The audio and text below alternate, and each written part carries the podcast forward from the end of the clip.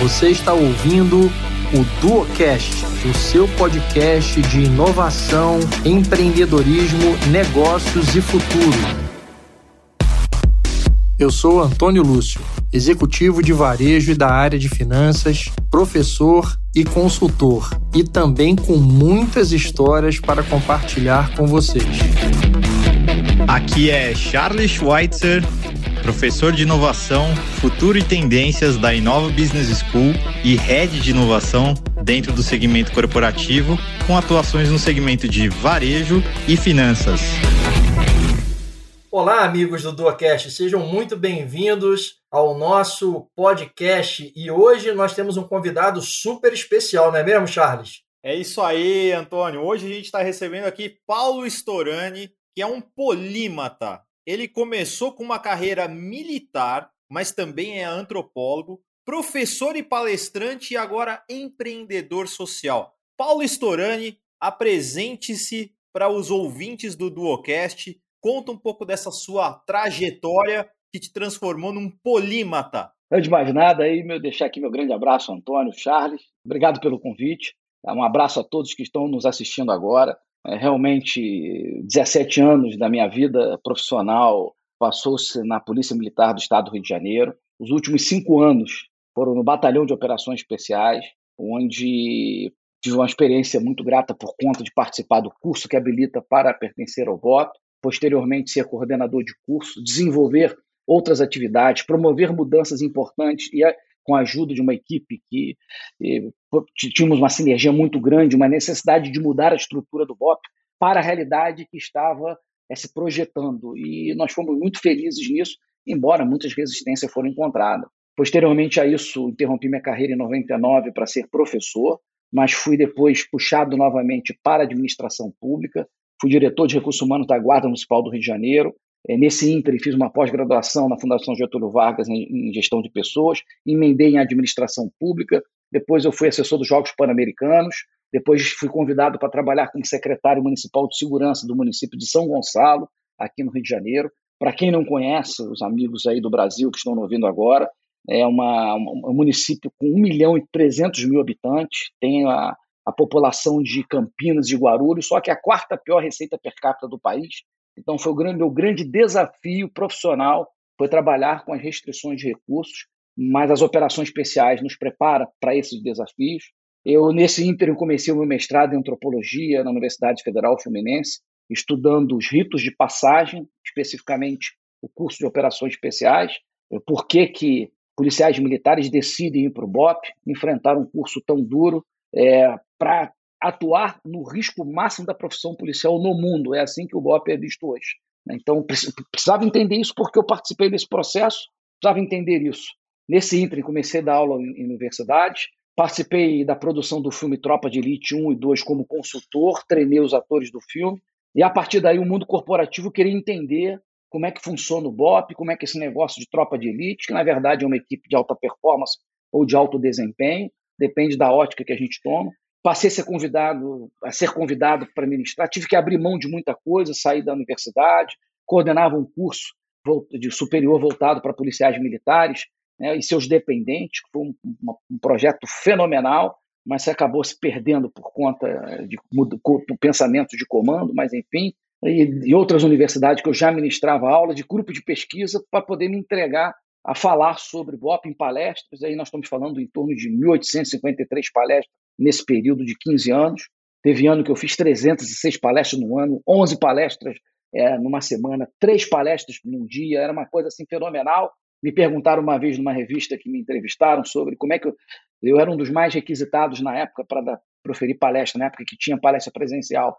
Me perguntaram como é que você consegue fazer tanta palestra, porque quem vem depois de você não faz a metade que você faz. Eu voltei e virei para eles, é porque isso não é um trabalho, o trabalho te limita. Isso para mim é missão, e missão dada é missão cumprida, porra. Aí o pessoal passa a entender como é que a gente se dedica e vai evoluindo. E hoje, por conta da, da minha expertise em segurança pública, eu sou muito convidado para falar sobre o tema, que é um tema muito importante. Outro dia fui fazer dar uma entrevista a uma, uma emissora aqui no Rio de Janeiro, e a apresentadora ela entrou de uma forma muito interessante. Estava eu e o, o secretário da Polícia Civil, Alan Tonossi, um grande amigo, falando sobre Rio de Janeiro e segurança no Rio de Janeiro. E ela abriu falando que segurança pública é a matriz das políticas públicas.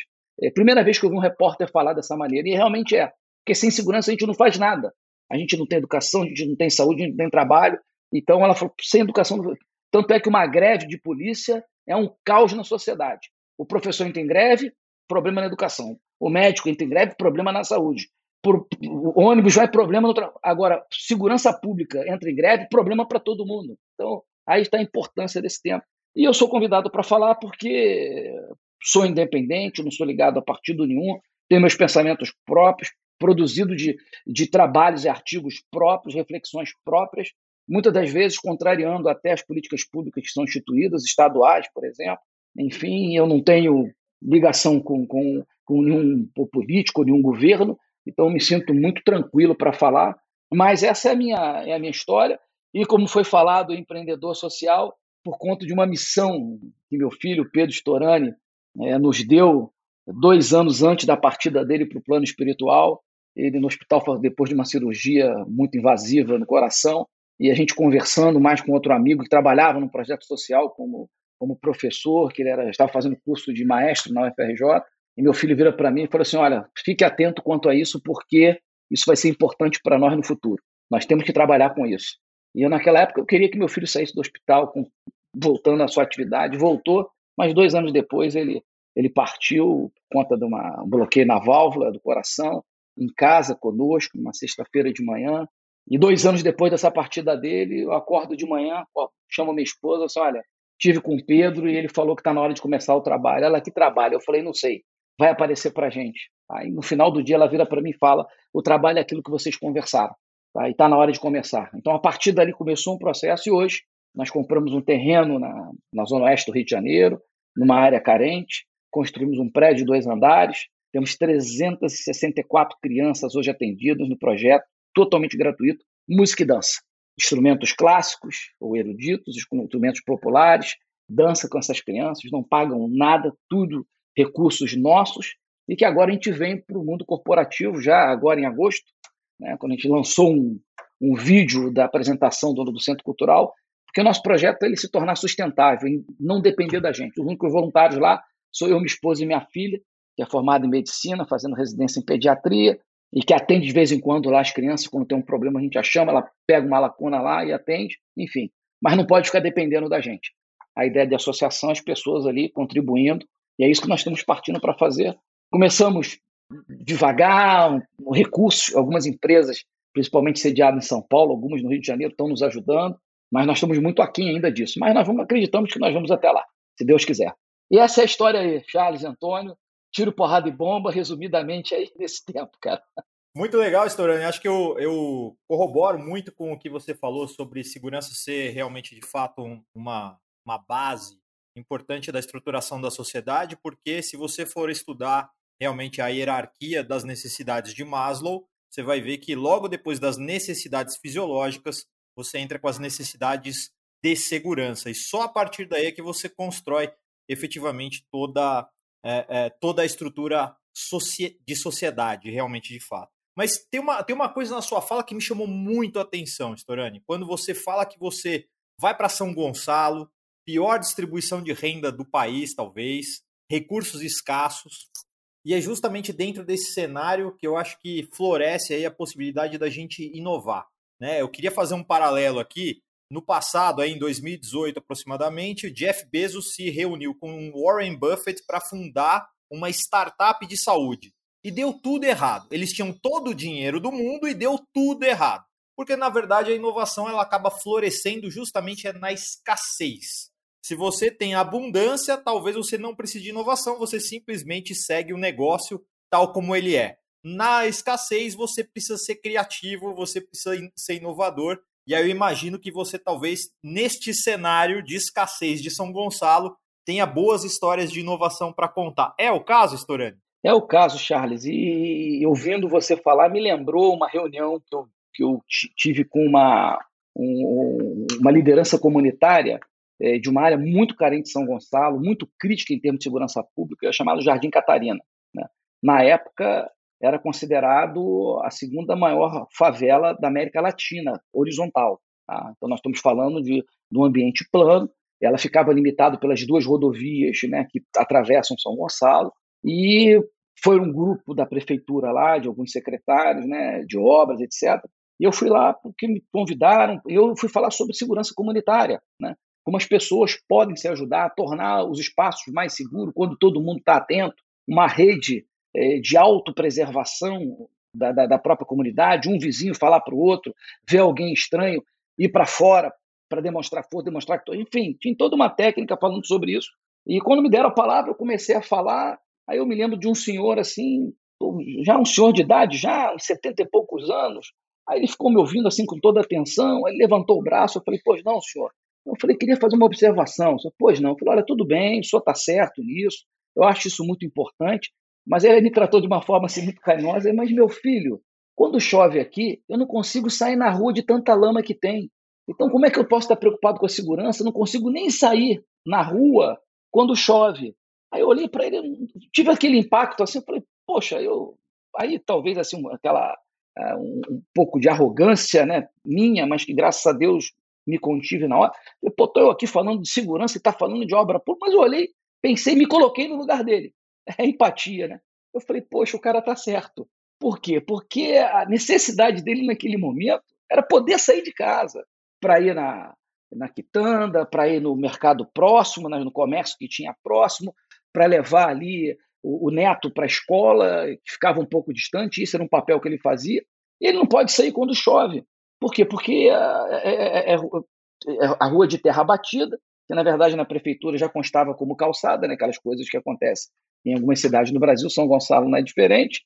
E ele preocupado com isso. Aí quando ele falou isso, eu falei para ele, pô, o senhor, o senhor está muito certo, o senhor está coberto de razão. Então, com a palavra, o secretário de obras. E depois que ficar resolvido isso, nós vamos falar sobre isso. E, logicamente, isso se desdobrou em ações futuramente. Conseguimos fazer o que foi, mas aquilo foi uma grande lição e vai muito ao encontro do que você é, falou, a questão da necessidade, que muitas das vezes a gente não ouve o cliente, a gente não vai buscar nessa necessidade. Parece que a gente fica lá sentado, vem as ideias, né, aquele ócio criativo, nossa, que ideia maravilhosa, né? vamos fazer, isso vai acontecer, vai dar super certo. Mas peraí, cara, isso aqui é uma atividade para quem? Alguém está precisando disso? Se está se, tá precisando e não sabe, será que se a gente mostrar para ele, será que ele vai entender? Ou ele tem outras prioridades, outras demandas?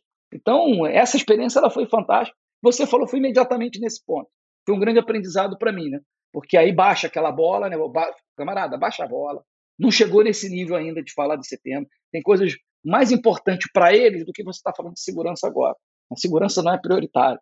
Então, deixei a palavra lá com o secretário de obras e, óbvio, demorou um pouco, mas acabaram resolvendo o problema lá, Jardim Catarina. Storani, é, eu considero você, dentro do networking que eu possuo, uma das pessoas assim mais ricas, porque, enfim, a tua história de vida, quando a gente fala profissionalmente, você é o Caveira 69 do BOP do Rio de Janeiro. Um caveira é um caveira para sempre, né?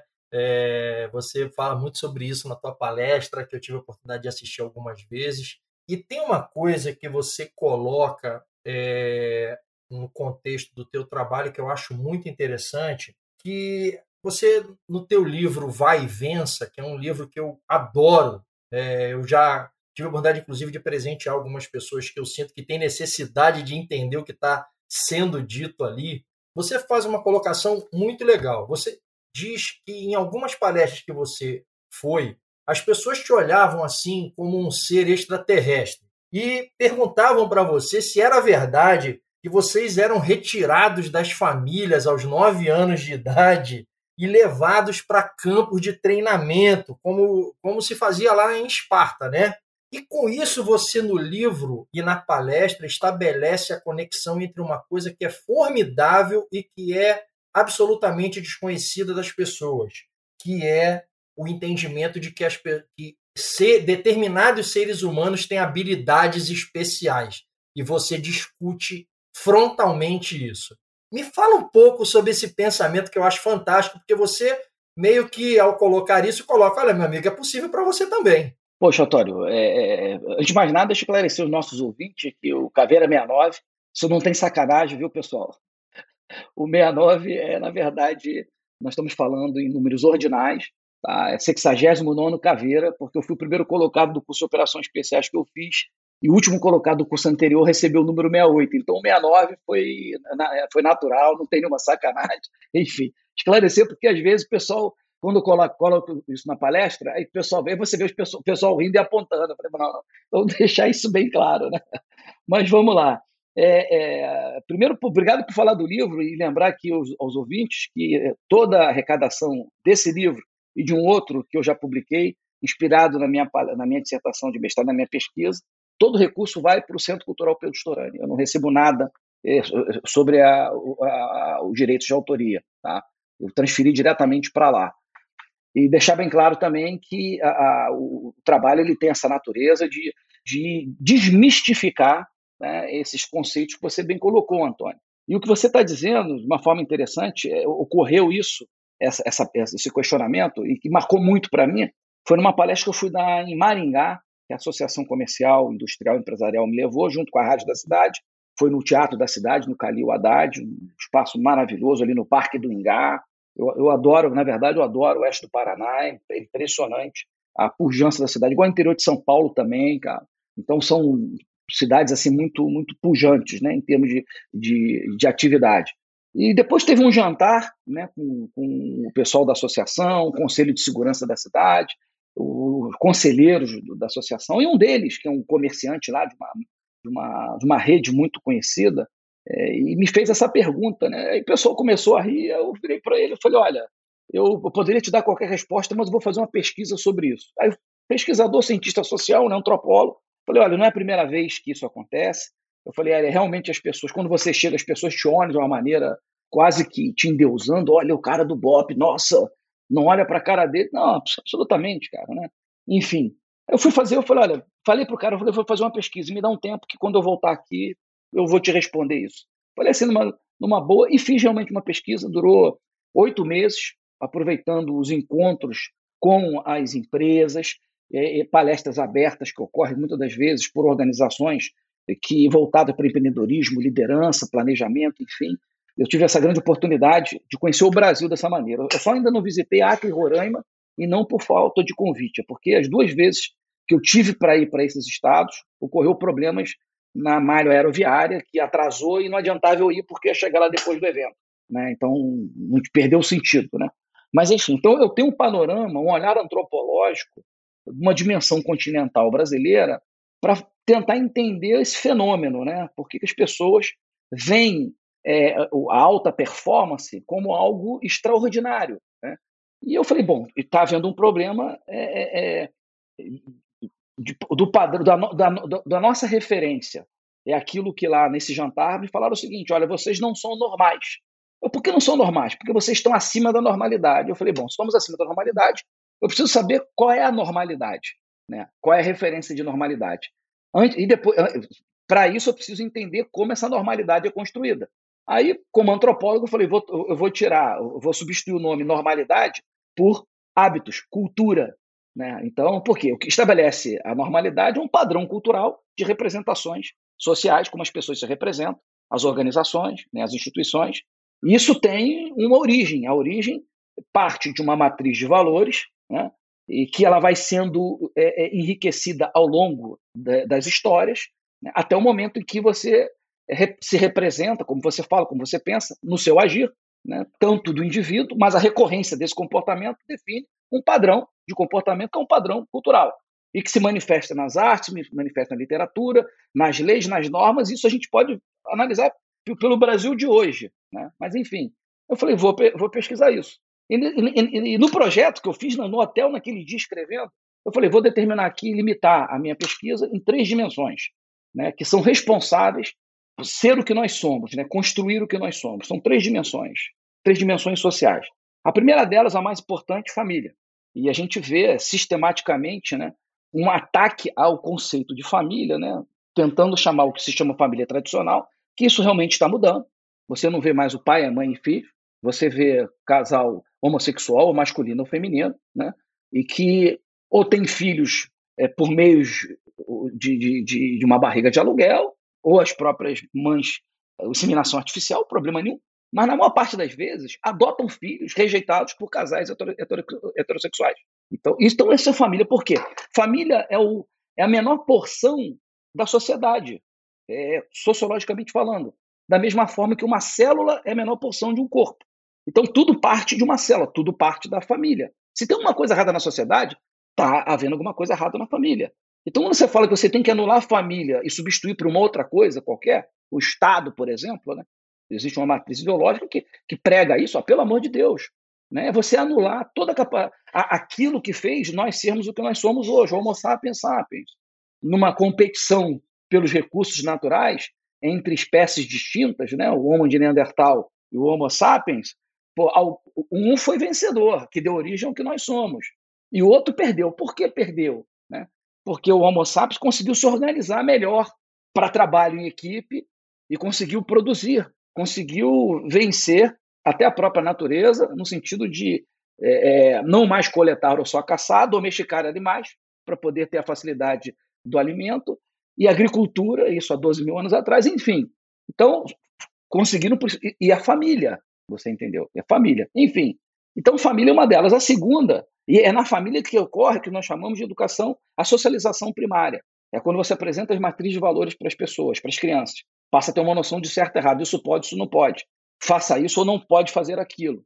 Aí vem a segunda instituição muito importante, que hoje no Brasil estamos em crise grave, e que você vê poucas pessoas falando sobre isso, que é educação. Então, educação é onde a criança né, ela vai colocar em prática o que aprendeu em família, na convivência com o outro, a autoridade dos pais substituída momentaneamente pela autoridade de um novo ente, que é o professor, vai ter um inspetor, vão ter novas regras, e para a maioria de nós, né, pelo menos da minha época até um tempo recente, que agora eu estou vendo isso lá no nosso, nosso centro cultural, que está se tornando um problema muito grave, nós vamos ser avaliados. Nós fomos avaliados em razão do conhecimento que foi compartilhado. Então, vamos fazer uma prova de retenção de conhecimento. São, são ferramentas diferentes, mas a gente vamos focar na prova. E a terceira dimensão, trabalho. O trabalho é um momento que o indivíduo né, ele se torna produtivo. É quando ele passa, pa, deixa de ser né, um, um recebedor de recursos na família e na escola, e agora passa a ser um tributário de recursos, produzindo alguma coisa para alguém. Porque ser produtivo é isso. Ou seja, é aquele momento em que o integrante da tribo, eu estou usando o linguajar primitivo para falar de uma realidade atual, ele vai na tribo dele, ou ele vai caçar, ou ele vai coletar, ou ele vai fazer é, é, cestos, ou ele vai fazer esteira, ou ele vai plantar, enfim, ele, ele tem que ser produtivo. A não ser que tenha, tiver alguma coisa que o limite. Aí a tribo se ajusta para isso. Mas você tem que ser produtivo. E para a maioria de nós existe uma questão moral nisso. Quando você contribui, você está retribuindo o que você recebeu. Tem um conceito ético nessa relação que nós não podemos perder. Eu deixei religião por, por fora disso para não entrar numa seara, talvez trouxesse alguma polêmica. Eu falei, tá, três já estão bons. E fiz perguntas sobre essas três para os públicos que assistiam. Então, eu fazia um survey rápido, um olhar antropológico, né, calibrado por uma experiência policial, de cursos aqui no, no, no, no Brasil, mas também em Israel, nos Estados Unidos, né, que eu já fiz, de você fazer alguma coisa e você fazer uma leitura rápida do público que você está falando. Então, fazer perguntas para o público sobre essas três é, dimensões. Aí, uma delas que me chamou a atenção e que eu, eu insisto né, nesse tema, é que é nessa dimensão escolar. Porque eu fui buscar ali qual era a cultura produzida pela escola né, em relação a desempenho. Eu precisava entender isso. Como é que funciona na família, como é que funciona na escola e como é que funciona no mundo do trabalho. Do trabalho vocês conhecem muito bem. Estabelece meta, planejamento, vamos lá, metas progressivas, vamos fazer, vamos inovar, se não está dando certo, criar uma demanda, enfim. Mas como é que as pessoas são preparadas para isso, para serem produtivas? Aí eu quis focar a escola, mas eu também vi família. E a escola me chamou muita atenção, porque eu fui o primeiro a responder. Eu, quando fiz a pergunta, eu mesmo respondi. Aí eu falei, qual é a estratégia? Qual é a cultura máxima da escolar brasileira hoje? Que estratégia comportamental a escola desenvolve nos nossos alunos? Aconteceu comigo, deve ter acontecido com vocês. E a pergunta é muito simples. Quando vocês estudavam, estudavam para aprender ou para passar? Qual é a resposta que vocês é, acham? A doutrina era para passar. Para passar. E vou dizer uma coisa para vocês. As respostas para passar variavam de 85% a 95%. Quanto mais para o sul do país, mais próximo 85%. Quanto mais para nordeste e norte do país, 95%. Tá? Então, era assim uma coisa evidente. Né? O que significa isso? Aí eu comecei a refletir sobre isso. Aí eu, eu respondi isso porque eu respondi para passar. Quando eu li a cultura escolar, eu falei, pô, eu estudei para passar. até um determinado ponto. Mas tudo bem, é uma inflexão. E os meus amigos para passar. Aí eu falei, bom, para passar eu comecei a refletir sobre isso e refletir com as pessoas. Para passar a gente precisava atingir uma nota, que a gente vulgarmente chama de média, mas não é média porcaria nenhuma. É a nota mínima necessária para continuar no processo. Então, o nosso objetivo era atingir o mínimo. Ao você determinar o objetivo no mínimo, imediatamente você regula toda a sua capacidade, todo o seu potencial para, então, mínimo de empenho para o mínimo desempenho, que é o resultado, correto? Ficávamos felizes com isso. Nós é, festejávamos essa, esse padrão. Né? É, o, é, o, padrão que, como você tem uma maioria naquele, na, naquele, naquela margem, mediano. Né? E aí, quando busca um sinônimo para mediano, medíocre. Então, nós nos preparamos para sermos medíocres. E o que, o que, que nós fazíamos com os professores que cobravam o melhor desempenho da gente? Provocava, né? Chamava fulano, como é que pode você tirar uma nota dessa? Pô? Poxa, tem que se empenhar. Aí é o Caxias, né? É o Carrasco, é o. Desculpa a expressão aqui, é o escroto. Mas, na verdade, alguém estava preocupado que você melhorasse. Os colegas que tiravam boas notas eram alvos das brincadeiras mais é, é, é violentas psicologicamente que possa imaginar. Estou falando isso porque eu vi na minha época e eu brinquei com um colega que assim, era o CDF, era o, o queridinho da professora, devia ser oprimido pelos pais que obrigavam a estudar, só porque o cara tinha bom desempenho escolar, porque o cara estudava. Entendeu? E, então, eu não sei fala. nem se uma parte grande dos nossos ouvintes sabe o que quer dizer CDF. A gente não pode nem dizer aqui. Ah, não pode, né? É, é, é. Mas, mas, o pessoal da nossa geração sabe muito bem. Sabe, era de ferro. Sabe muito bem, de ferro. Né? É, é, deixa eu explicar então, sem entrar no mérito. É de como ficava muito tempo sentado, estudando, então tinha que ter aquilo de ferro para ficar suportando esse tempo estudando, né? Então o que a gente viu foi isso. Então você vê toda uma geração voltado para isso. Ah, mas tem exceções? Tem exceções, é óbvio, né? Aí vem muito do que você aprendeu na, na socialização primária, porque escola é socialização secundária. Tudo que vem depois da família é secundária. Né? E o que é pior, essa, so, essa socialização é, é, é, secundária que a gente tem depois, existe aquela que é formal e existe a informal. A informal é isso. A escola não fala que está preparando ninguém para ser medíocre. Mas ao estabelecer o mínimo e se contenta com isso e permite, e, e não tem nenhum estímulo a você desempenhar para isso, informalmente você está dizendo o seguinte: é isso aí, parabéns, você é mediano e, e toca a tua bola. Aí você leva isso para tudo na tua vida. Essa é a questão. Agora, a família pode mudar? Isso muda. Isso você vê muito no interior, né? Eu sou do interior, sou de Nova Friburgo. Né? Eu pergunto às pessoas, quando você era criança, você arrumava a cama que levantava de manhã? Você limpa, lavava o, a, a, louça da comida que você comeu? Gente, aqui em casa eu, eu faço isso aqui, cara. A minha esposa ela tem o hábito de cozinhar, ela gosta de cozinhar, graças a Deus. Ela gosta, porque eu sou péssimo na cozinha. Mas uma coisa eu faço, eu que ponho a mesa, eu que tiro a mesa, eu que lavo os pratos, faço questão disso. Por quê? Porque nós somos uma equipe, entendeu? E equipe, isso cada um tem sua responsabilidade, certo? E, e, e, e jogamos isso para os nossos filhos, mostramos isso a eles com o nosso exemplo. Então, família é muito importante. Agora, o que tem salvo o país é o trabalho.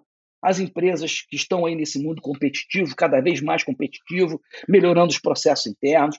É, é, é, tem pessoas que estão salvando e tem uma geração que está sendo salva. Porque educação no Brasil, gente, é, eu falo isso no meu livro, né, e recentemente fiz, atualizei as pesquisas agora. Eu estava olhando, lendo o relatório do PISA 2018, que foi publicado em 2019, já quando a pandemia já estava começando, mas o resultado de 2018 só saiu nessa época. E a imprensa não deu importância nenhuma. Quando a gente olha o Brasil, o Brasil ele está no menor nível de desempenho do Programa Internacional de Avaliação de Estudantes, para quem não conhece. É, existe um, um, uma organização, né, que é, que é a própria organização do PISA, ligado à, à Organização de Desenvolvimento da Economia, de Cooperação e Desenvolvimento da Economia, que o Brasil quer ser membro efetivo, né? então tem que obedecer determinadas, determinados padrões. Educação é um deles. Então só entra no PISA se você tiver um bom nível de educação. Por quê? Porque isso significa de um país pujante, um país que vai permitir as pessoas produzirem mais, é, que tem mais conhecimento, escolher melhor seus governantes, enfim. Né? Aí você vê, o Brasil está abaixo do Brasil, do nível do Brasil, em termos de níveis, que tem seis níveis. O Brasil está no primeiro nível, entenda-se o mais baixo, a base. Abaixo disso, eles foram under level, ou seja, é o subnível. Mas só tem quatro países nesse, nesse subnível. Entendeu? E são países que a gente, quando a gente olha, a gente sabe, caramba, são países muito pobres. Não tem né, essa grandiosidade econômica que o Brasil tem. Então nós temos um problema sério na educação. Vocês verem alguém falando sobre isso? Gente, tem que melhorar a educação. Investe-se bilhões na educação brasileira para essa porcaria. Que empresa né, iria jogar dinheiro fora desse jeito? Reformula, realmente precisa inovar. E não faltam especialistas que vieram de outros países para assim: olha, vocês têm que, gente, vocês têm que corrigir isso aqui, ó. Tem muita disciplina, vocês estão dando muita disciplina. Aí vocês vão ver os sindicatos professores, meu amigo falou em tirar disciplina, é um caos, cara. É ameaça de greve, né? Então é um problema sério. Olha, as, as disciplinas têm que ser menores em número, têm que ser mais di, di, diretas à realidade do próprio país. Olha só que interessante. E outra coisa, elas têm que se intercomunicar. Quando você fala de história, da história você vai tirar elementos para estudar geografia, vai tirar elementos para estudar matemática e ciências. Então, interliga isso, integra, porque vai fazer sentido para os jovens. Não, no Brasil é o que a gente tem, um monte de disciplina, toda hora produzindo nova, muita matéria dentro da disciplina, você não se aprofunda em nada. Aí, quando você termina o, teu, o seu ensino médio ou até a faculdade, você vai ver aquele troço, cara, para que, que eu aprendi isso? Né? Existe até um limite, olha, daqui para cá é, é, é, técnico, até aqui é fundamental para você viver em sociedade. Enfim, e, eu, e sabe o que é pior, gente, desse ambiente que nós criamos? E você, você não vê imprensa falando sobre isso, cara. IBGE, em 2020, publicou um dado de pesquisa em 2019. Três anos antes, nós tínhamos 7 milhões de jovens no Brasil que não estudavam nem trabalhavam. E a conclusão era: não é porque não tinha escola e não tem trabalho, é porque não querem, não vê motivação para isso. Hoje, na verdade, 2020, 2019 para 2020, nós temos 11 milhões, 23% dos jovens brasileiros não estudam e nem trabalham. Bom, alguém sustenta, os pais. Os jovens não estudam nem trabalham, mas interagem-se e reproduzem-se. Natural. Né? Os filhos cujos modelos serão os pais que não estudam nem trabalham. Os avós vão sustentar filhos e netos que não estudam nem trabalham. Gente, que país sobrevive a isso? Sinceramente. Projeta isso no tempo. E o, que, que vai ser o país, por exemplo? Nós estamos falando de 23%. De... Imagina se a metade dos jovens brasileiros. Nós estamos falando de 19 a 35 anos. Imagina você é, é, perder essa, é, essa pessoas para produzirem, fazer qualquer coisa, né? contribuírem com a tribo, entender? Isso é muito grave. E a gente não vê educadores, pesquisadores, cientistas falando, não, não falam sobre isso. É impressionante. Não falam sobre isso. Aí você vê a realidade que eu vejo. Nós temos um problema lá na educação de música, principalmente no erudito, porque as crianças precisam é ler pauta musical. Aí lá numa nota você vai escrever dó na nota. Pô, as crianças, gente, 8 anos, 9 anos, 10 anos, no terceiro, quarto, quinto ano, não sabem ler. Olha só, detalhe, passaram de ano, mas não sabem ler, não sabem escrever o nome. O nome, ele, ele, ele desenha o nome. Aí a minha esposa, que é psicopedagoga, fica desesperada. Oh, meu Deus do céu. Aí a gente está criando lá, eu e minha esposa, vamos começar a trabalhar com grupos de reforço escolar. Vocês entenderam? E não é nosso papel, não era o nosso objeto principal. Mas essa é a realidade hoje. Por quê? Existe hoje uma metodologia, né, inspirada aí numa matriz ideológica, que você não pode é, reprovar ninguém, porque a reprovação ela é, oprime, ela é opressora, a criança fica traumatizada, mas você não avalia, você não aprova e você também não, não modifica nada a estrutura. Vocês conseguem entender essa nossa realidade? Gente, eu estou falando de Rio de Janeiro, não, não, talvez não seja tão diferente em outros lugares, principalmente área carente, entendeu? Mas essa é a realidade hoje da educação brasileira, que tem que ser repensada. E falou em mexer nisso, meu amigo, é um que procura, que é óbvio, isso aí vai afetar interesses sindicais, né? Algumas escolas estão voltando e nossos alunos lá, que eles sempre trabalham de estudam de forma espelhada, se estuda de tarde, aula de manhã, a gente acompanha com a, a matrícula dela na escola, para não. A gente não quer competir com a escola, a gente quer complementar a escola. Enfim, ah, a escola está em greve. Greve por quê? Ah, porque está esperando o pagamento que o Estado. Eu falei, mas Deus do céu, cara. Mas peraí, cara. As escolas estão voltando e, e agora os professores entraram em greve. Eu falei, meu Deus do céu. É um problema sério que nós estamos vivendo e isso impacta no, no, no talvez não agora, mas no futuro vai impactar. Vocês podem ter certeza disso. Temos que repensar esse modelo. Não estou falando aqui que a gente tem que oprimir ninguém, absolutamente. Né? Ninguém me obrigou a ir para o BOP, ninguém me obrigou a ser operações especiais, eu fui voluntário para tudo. Ah, interessante aqui que você falou, Antônio, me veio à mente. Semana passada eu estive em São Paulo dando uma palestra para um, uma empresa, muito legal, gostei, adorei, adorei o conceito dela. Começou com uma startup também, já está evoluindo a beça. e, e, e, e, nela tinha lá um dos especialistas, né, de formulador de cursos, que estuda é, neurociência, né? Aí ele me falou o seguinte: isso tem a ver com matriz de valores, viu, Charles? Até para você ter uma, ter uma noção que você comentou sobre isso no início. Storani, o ser humano, ele, por uma questão é, é, é, intrínseca e um, de um determinismo biológico, ele sempre busca a sua sobrevivência. E aí, no, no termo sociológico e antropológico, sobreviver é você se alimentar, buscar alimento, reproduzir-se, tá? é, é sua permanência. Então, nós somos instintivamente levados à reprodução, problema nenhum, cara, é isso, somos isso. Se autopreservar. E diante de um perigo, o, o, o, o, ser humano, como qualquer animal, na maior parte deles, foge. Torani, vocês fazem exatamente o contrário. Vocês se expõem ao perigo. O que vocês fazem para isso? É uma pergunta interessante. Foi a primeira vez que me falaram algo a respeito, ligando a questão da neurociência. Eu respondi para ele na hora, falando, amigo, a questão é o seguinte: não é o porquê nós fazemos, é por quem nós fazemos isso. É diferente. Não é por quê, é por quem. Porque nós escolhemos trabalhar naquela profissão que é para proteger pessoas. Se alguém está nos atacando, ou nós fomos colocados numa situação que alguém nos ataca, é porque essa pessoa que está nos atacando é porque a substituição dela está atacando uma pessoa de bem, um cidadão, um pai, mãe de família, um jovem, uma criança. E nós estamos ali é para impedir que isso deixa, seja feito para ela. Pois não? Deixa, deixa de ser instintivo e passa a ser condicionado. Mas existe uma consciência, essa que é a questão, Charles. Tá? Por quê? Porque a gente tem uma matriz de valor ligado até à missão do BOP. Eu expliquei para ele. A nossa missão, eu falei, a nossa missão é transformar o Rio de Janeiro num lugar mais seguro para os nossos filhos, não é nem para a gente. Então nós estamos trabalhando para alguém e por isso né, nós temos esse comportamento. A minha filha já observou. Em situações vou, assim vou, de, de vou, engatar, vou engatar, vou engatar uma pergunta para você, então, Storani. Manda Se ver. nesse sentido você consegue mudar o seu instinto para um movimento condicionado, que é contraintuitivo, apesar de a gente ter aqui uma formação que depende desses três níveis que você bem pontuou aqui, né? Um primeiro, a célula familiar, segundo, a, o sistema de educação e terceiro, o trabalho. Você acredita que, apesar disso, existe a possibilidade do ser humano, como protagonista, transformar a sua realidade? E aí eu vou citar um livro aqui para você. Tem um livro que foi escrito é, é, é, de um mariner americano, Joko Willink, e ele escreveu um, um manual de campo que ele chamou o livro de Disciplina igual à liberdade. E ele fala uma coisa que para mim é muito marcante, que é: não existe atalho, não existe hack. Só existe um caminho.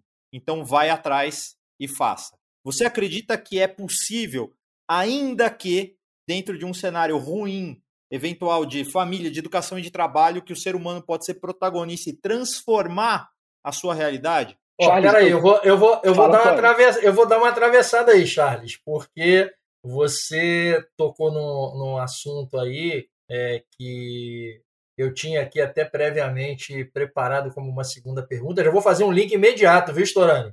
Que é o seguinte: o Storani tem uma, uma, uma frase que eu acho genial. Eu falo muito sobre essa frase com os meus times, que é a seguinte: quem determina o que é uma missão não é quem a impõe, e sim quem a recebe.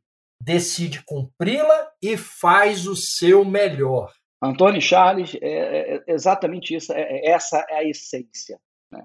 Independente da, da forma que você foi criado, meus pais não me criaram para ser policial, com certeza. Eu sou filho de um caminhoneiro e de uma cabeleireira que trabalhava dentro de casa.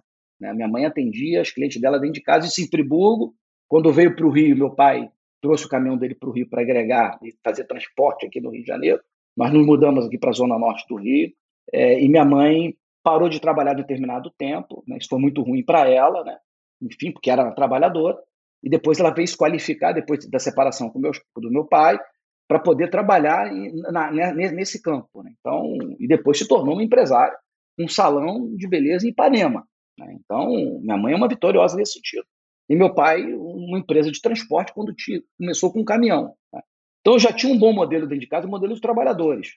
Talvez tenha faltado neles, e, e, honro meus pais, sem dúvida nenhuma, mas faltou neles, tal, talvez, uma atenção em relação a, minha irmã e a mim. Eu era o mais velho, né? por conta da própria separação, enfim, casaram muito novos. Mas do que eu aprendi e das dificuldades que eu passei, eu sempre buscava alguma coisa para mudar minha vida. E eu falei aqui a respeito que eu estudei durante muito tempo para passar, até o momento em que meus pais se separaram, nós ficamos numa situação muito difícil, né? Eu, minha mãe e minha irmã. E eu vi o caminho, o caminho é por aqui, cara. Eu, eu, eu estudo, eu me qualifico, não dá mais para ficar aqui na média, eu tenho que eu tenho que bombar, eu tenho que fazer o melhor, eu tenho que. Aí eu comecei a estudar e eu compreendi que o estudar não bastava, eu tinha que retornar às disciplinas antigas que eu não aprendi para aprender, que estava me fazendo falta lá na frente. Então, meus amigos me brincavam muito comigo, na, na sacanagem, na, na piada, lá. o cara não para de estudar, o que, que é isso? O cara é doido, ficou doido, enfim. Mas eu, com 15 anos até meus 17, 18 anos, eu estava focando minha vida naquele momento. Então, eu acredito sim, Charles, que a gente consiga sim, o ser humano ele pode mudar isso. Eu poderia ter simplesmente, ai meu Deus, e agora o que, que eu faço? É, meu pai me abandonou, minha mãe não quer mais saber, e agora eu vou falar, ah, que, que é isso? Não, eu falei, não, poxa, tem a vida deles, entendo, me deram, me deram a vida que eu tenho, uma educação séria, que meus pais são pessoas corretas, né, pelo menos em termos assim de tratar o que é tratado feito, tiveram lá os problemas deles que eu reconheço, e eram problemas dele, não souberam administrar isso muito bem conosco, mas eu procurei minha saída. E não fui ser policial porque eu fui preparado para nada disso. Foi estratégia de vida. Eu falei, eu preciso rapidamente estar independente da minha mãe para não ser um peso para ela. Então, o que, que eu faço? Né? Eu, poxa, vida militar, servi o, o, Exército Brasileiro, sou oficial R2 do Exército, ICPOR, né, que foi uma experiência muito boa, e para mim foi um troço muito fácil. Né? O militarismo é um troço muito fácil. Por quê? Caramba, existe o protocolo, você cumpre o protocolo, você ainda é elogiado que cumpriu o protocolo, cara. Eu falei, esse troço é muito fácil, cara. Aí saí primeiro colocado da, do quadro que eu fiz, aí fiz o concurso para a Academia da Polícia porque ficava a meia hora da minha casa, permitia ali qualquer emergência eu estar junto da minha mãe e da minha irmã, entendeu? Então foi muito planejado. E levei na minha vida na polícia o seguinte, quando eu vi a seriedade no sentido de risco à profissão que eu tinha, e os problemas internos que as próprias polícias têm, a Polícia do Rio de Janeiro viveu um momento muito difícil né, internamente, né, questões éticas, morais, técnicas, enfim. Eu olhei para um lado e para o outro e falei, cara, ou eu peço para sair, ou eu aqui eu faço melhor e ajudo a transformar isso. Aí minha segunda opção, cair dentro. Aí tudo que eu fui fazendo, eu fui obtendo as melhores colocações. Aí você se torna um destaque e as pessoas começam a te convidar para trabalhar. O único lugar que não me convidou para trabalhar foi para onde eu fui, que foi o BOP. Né? Não me convidaram para trabalhar. Eu fui lá, eu falei, olha, estou aqui inscrito no curso, vou fazer a, o processo seletivo e duro pra caramba, e cheguei lá, conquistei meu espaço lá, conquistei meu número de cadeira, e pronto, minha história foi escrita nisso. Até o momento também que eu achei o seguinte: eu não tenho mais espaço na polícia, eu não consigo me ver mais na polícia. Isso foi também. Eu olhei para um lado para o outro, reunido assim, vendo, fazendo uma projeção de quanto a política interferia nas decisões técnicas e quanto a polícia se submetia a decisões equivocadas da política, né? Essa pior política que possa haver, político indicando comandante de batalhão. Nossa, cara, foi um, um caos. Eu falei, cara. Aí eu comecei a tentar lutar contra isso. Fui logo, logicamente, enquadrado, né? Porque o sistema é muito forte nisso. Falei, quer saber de uma coisa? Eu não vou ficar na corporação, embora o trabalho seja nobre, mas eu não vou ficar aqui reclamando. Aí passei no concurso público para professor, fui passado para reserva ex officio, a lei permitia isso para mim, e não, não, me arrependo disso, embora com certeza poderia ter contribuído muito mais para a polícia do que eu já tinha feito. Mas chegou aquele momento que eu falei, inflexão, está na hora de inovar. Então, virei para minha esposa, minha esposa estava grávida da nossa filha, nosso segundo filho. Eu falei, poxa, minha esposa ela vai, de repente, dar para trás, né? Está grávida e tudo. Eu falei, olha, Márcio, estou pensando em interromper minha carreira, não estou conseguindo me ver mais na polícia. Se eu continuar, eu vou ter muito problema com o comando. Eu não tinha problema com eu tinha problema era com o comando, não o comando do BOP, era com o comando da polícia, que na época era até de uma pessoa que gostava de mim, eu gostava do comandante, mas, sabe, eu falei, cara, decepção, para mim foi uma grande decepção os comandantes dessa época, né? Infelizmente, cara, não vou citar nomes por questão de respeito a eles, a famílias deles, enfim. E eu, quando falei para minha esposa, minha esposa, tamo junto. Eu e equipe é isso, né, cara? Ela poderia falar, não, não, não vai, porque a gente está aqui. Não, minha esposa, não, tamo junto. Tamo junto. Eu estou trabalhando, você ali, a gente dá nosso jeito. E, e a gente. Equipe é isso, né? O pessoal fala, eu tô, fazendo 30 anos de casado agora no mês que vem. Conheço minha esposa já há 33 anos, desde namoro, noivado, enfim. Né? E sabe o que, que me fez saber que eu estava casando com a mulher certa? Quando eu cheguei para ela, eu falei: olha só, a primeira pessoa que eu falei é o seguinte: eu virei para minha esposa, falei assim: olha, eu te amo. A primeira pessoa que eu falei isso foi para minha esposa. Eu tinha 29 anos de idade, Minha esposa tinha 25 para 26 anos. Eu falei, eu te amo. Aí depois disso, quero casar com você.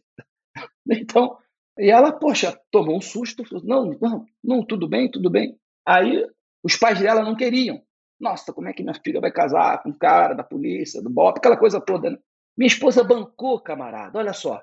Gente, meus sogros não foram no meu casamento. Tu imagina esse negócio, cara? E minha esposa, não, tá tudo certo, não, não querem ir, eles que estão perdendo.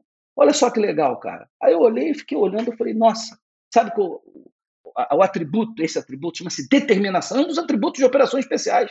Ela estava determinada o que ela queria. Eu falei, caramba, é essa mulher. Vai seguir comigo o resto da vida, não tenho dúvida disso. Com essa qualidade, poxa, além da inteligência dela, capacidade de, de ela é psicóloga, eu conheci ela na polícia, ela é psicóloga da polícia. Eu falei, tá aí, vocês entenderam? Então são essas coisas que vão fazendo essa diferença. São detalhes que mostram o caminho. A gente transforma realmente. Eu acredito nisso. É óbvio, né? Nós temos alcance. Se eu quisesse ser astronauta, eu não seria astronauta. Então nunca passou pela minha cabeça. Jogador de futebol, idem. Nunca pensei em jogador de futebol. Primeiro com perna de pau danado. Eu entrava no campo, eu só corria o tempo todo, no melhor condicionamento físico, habilidade zero. Então, dentro daquilo que eu, que eu fazia bem, eu fui procurar alguma coisa. E talvez a, a minha, a minha, minha busca de conhecimento, como vem fazendo até hoje, né, é, foi por conta, segundo a minha esposa, a necessidade de suprir né, essa minha avidez por fazer as coisas, por conhecer, enfim. Nós mudamos isso, entendeu? E aí, você curtiu? Realmente esse episódio ficou muito bom e ele continua na semana que vem.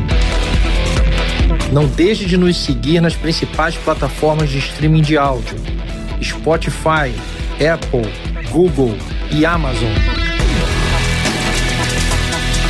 Nós também estamos nas principais redes sociais: LinkedIn, Facebook, Instagram e também no nosso site duocast.com.br. Uma produção, voz e conteúdo.